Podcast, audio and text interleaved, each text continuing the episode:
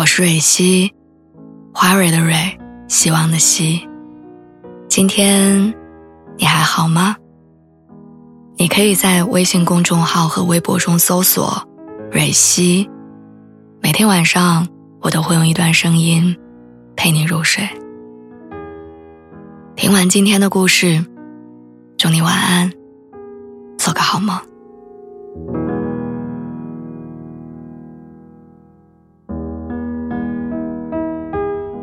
我曾经在网上看到有很多人提问，说到底怎么样才算见过世面？有人以为见过世面就是你拥有越来越好的物质条件，拥有奢侈的生活体验，住过五星级的酒店，吃过米其林的餐厅。但也有人说，见世面就是你见过世界的每一面。在网上看到了一个帖子。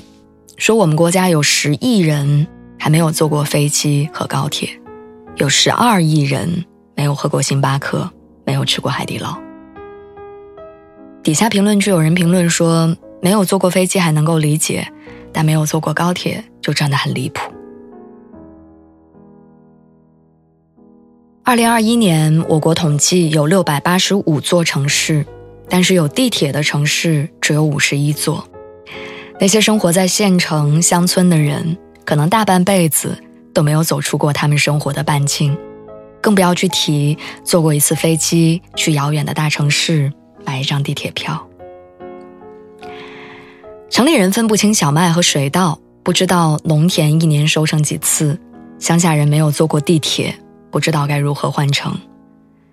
所谓离谱，不过是没有在那个环境下体验过。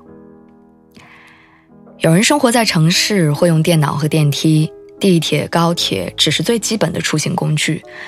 从小就逛大型的超市和购物中心，吃连锁品牌的面包，这一切都是生活的常态。有人生活在田间地头，走路就可以到学校，玩耍在自家的院儿里，抬头是万里晴空，低头就知道几月份该种什么类型的作物。炒菜就去自家地里。现摘一把蔬菜。有人去过国外的大商场，分得清每一个奢侈品牌子的标志，讲得出品牌的历史。有的人只在集市上采买，但却可以识别很多种上等的面料。有人知道几分熟的牛排最好吃，有人没有吃过牛排，但却知道牛排在牛的哪个部位。我们眼里的世面，不过是我们的认知对这个世界片面的理解。罗翔老师曾经说过一句话，说读书是让我们知荣辱、明事理，而不是让你觉得自己认识几个字就高人一等。深以为然。没有见过这个世界之前，你以为自己所见所得就是全部。但凡自己不知道、不理解的，就是不对的。于是总是想着以自己的认知丈量外界的对错。但等到你真的走出自己生活的圈子，你读了大学，认识了五湖四海的朋友，你就会发现，原来大家会因为成长环境的不同，而有千差万别的习惯跟想法。当你进入了社会，你见识了世界之大。有太多地方我们没有去过，有很多东西我们不曾了解。于是你会慢慢意识到，其实自己也如此渺小。你不再像小孩子一样轻易的为非黑即白站队，你不是正确答案的拥有者，也没有掌握评判对错的话语权。你知道，所谓世面，就是见得越多。越平静，不再因为差异而大惊小怪，也不再会对任何人指手画脚。纪录片《丁真的自然笔记》里面有一期嘉宾是中国人民大学毕业的法学生李浩源，两个人见面之后，丁真羡慕地说：“你读过很多书，去学校很多年吧？”李浩源回答说：“我读了十七年的书。”只上过小学的丁真忍不住感慨：“十七年，我还没有读过书。李浩源没有产生被别人羡慕而带来的优越感反而安慰了自卑的丁真。你在森林里长了那么长时间你和我一样你读了很多森林的书。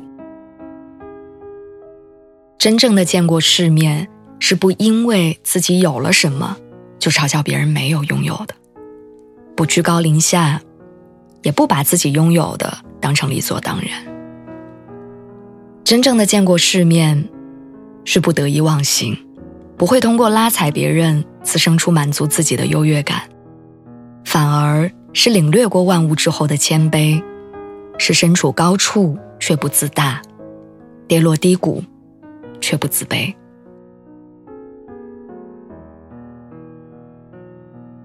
我还记得二十出头的年纪，很喜欢凭着自己的见识，给身边的朋友们出谋划策。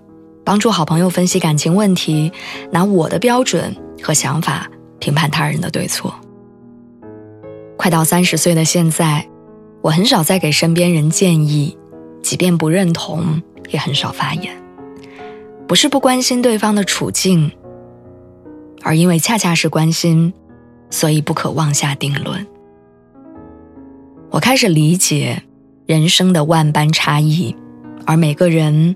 都有自己的苦衷，也不再执拗着要拿着简单的标准为他人的人生打分。所谓见世面，是向外对世界，即便不认同，但却能够尊重；是向内对自己，平和理性、淡定从容。